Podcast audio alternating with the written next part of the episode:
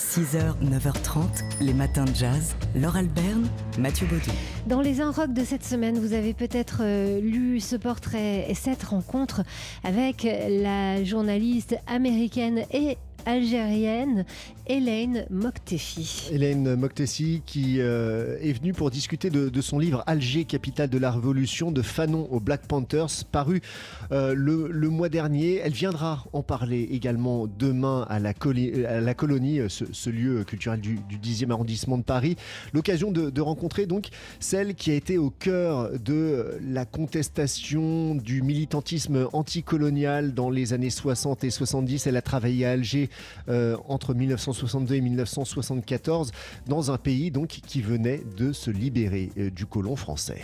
Un pays qui était peuplé ben, de, rebelles et notamment des Black Panthers. Elle a côtoyé Eldridge Cleaver, ministre de l'information du Black Panther Party, euh, Timothy Leary, le, pape du LSD. Elle a rencontré Simone de Beauvoir. Enfin, elle raconte tout cela dans son livre, militante antiraciste anticoloniale. Euh, Hélène Moktefi était l'épouse d'un ancien soldat de l'armée de libération nationale et elle a raconté l'Algérie de, de l'intérieur. Elle était à la fois américaine, c'est-à-dire avec un regard extérieur, et en même temps, elle était euh, là, sur place, au cœur des événements et, au cœur de, la contestation. Ça n'empêche pas le regard critique, évidemment, euh, concernant cette époque et ses relations de l'époque. Pour rencontrer donc euh, Leila Hélène Moktefi, rendez-vous demain à 16h à la Colonie. 6h, 9h30, les matins de jazz. Laure Alberne, Mathieu Baudou. Il y a 25 ans, le 14 juin 1994, disparaissait un monument de la culture euh, populaire au sens large, puisque c'était le compositeur de X musique de film. On n'a même pas pu compter euh, tellement il y en a. Henry Mancini. On n'a pas compté non plus le nombre de Grammy Awards et d'Oscars qu'il a reçu. Henry Mancini, qui a débuté euh, dans l'orchestre de Glenn Miller avant de rejoindre Hollywood et les studios Universal. Il a travaillé sur bah, une centaine de films, allez, on le dira comme ça, euh, avec cette collaboration étroite avec Blake Edwards, La Panthère Rose, La Partie, Victor Victoria. On lui doit aussi, hein, par ailleurs, euh, les musiques de Charade et de Voyage à deux de Stanley Donen, euh, de Peter Gunn, de La Soif du Mal et de Atari. Mais on a décidé ce matin de se concentrer sur un petit bijou.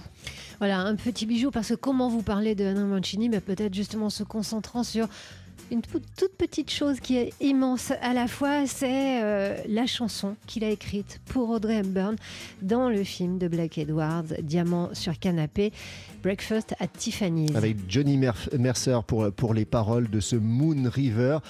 Pour l'anecdote, on l'a déjà souvent raconté, une chanson que le studio ne voulait pas voir figurer dans son intégralité, dans, le montage final du film. Finalement, après l'insistance de Dre Byrne. Oui, elle a dit il faudra me passer sur le corps. Et eh ben, pourtant, elle était timide et, délicate. Le studio a cédé et le morceau est apparu en intégralité dans Breakfast at Tiffany's.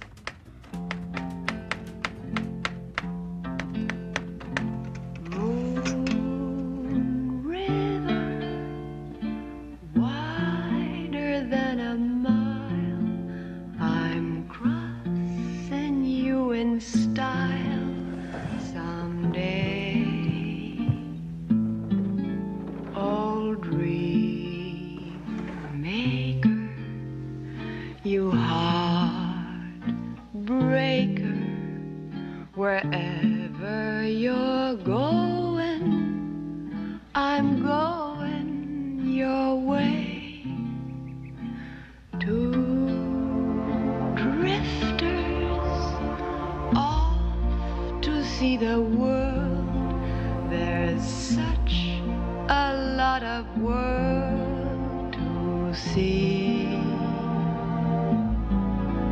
we're after the same.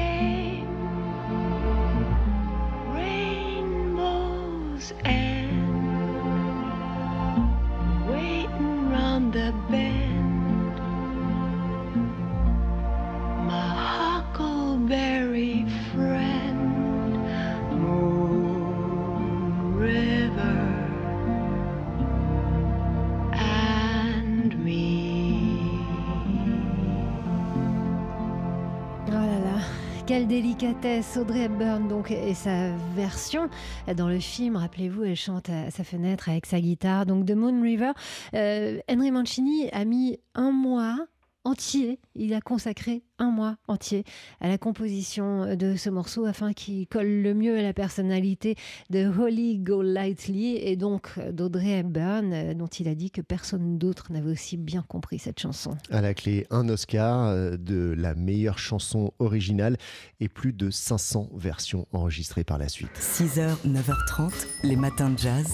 Laure Alberne, Mathieu Baudou.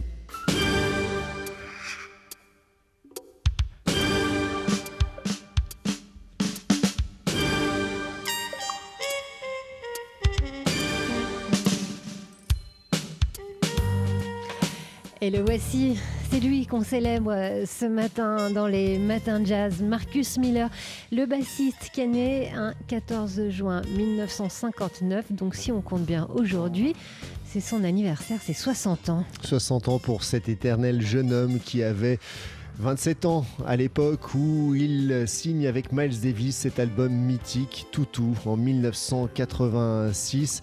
Il est euh, bassiste donc évidemment, mais aussi compositeur, arrangeur et producteur euh, de ce disque qui allait relancer la carrière de Miles.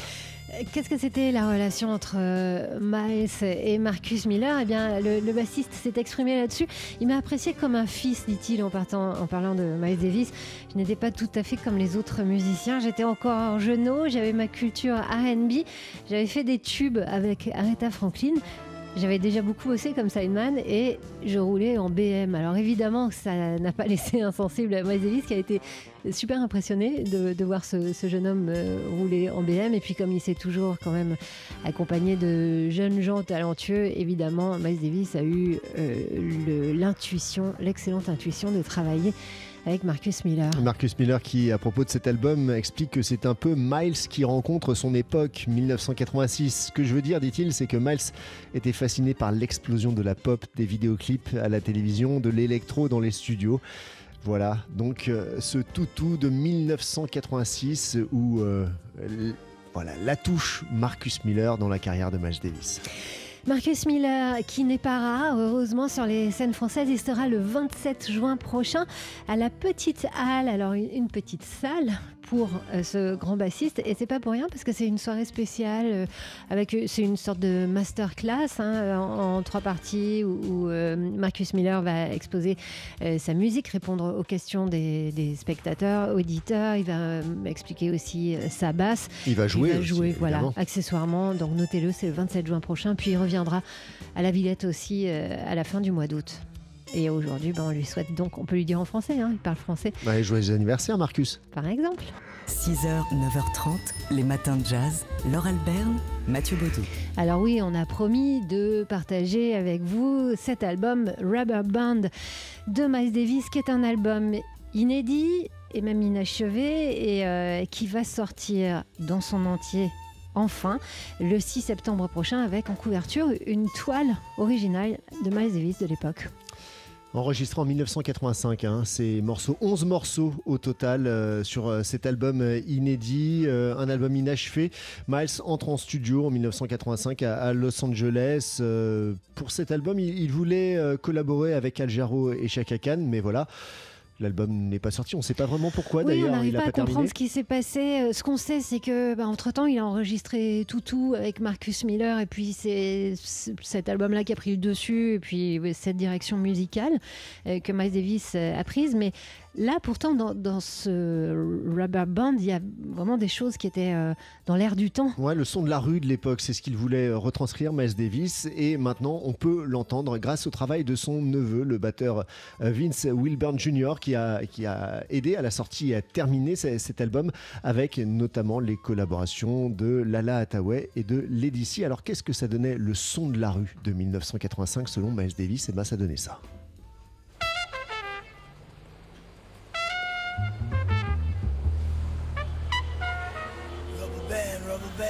band.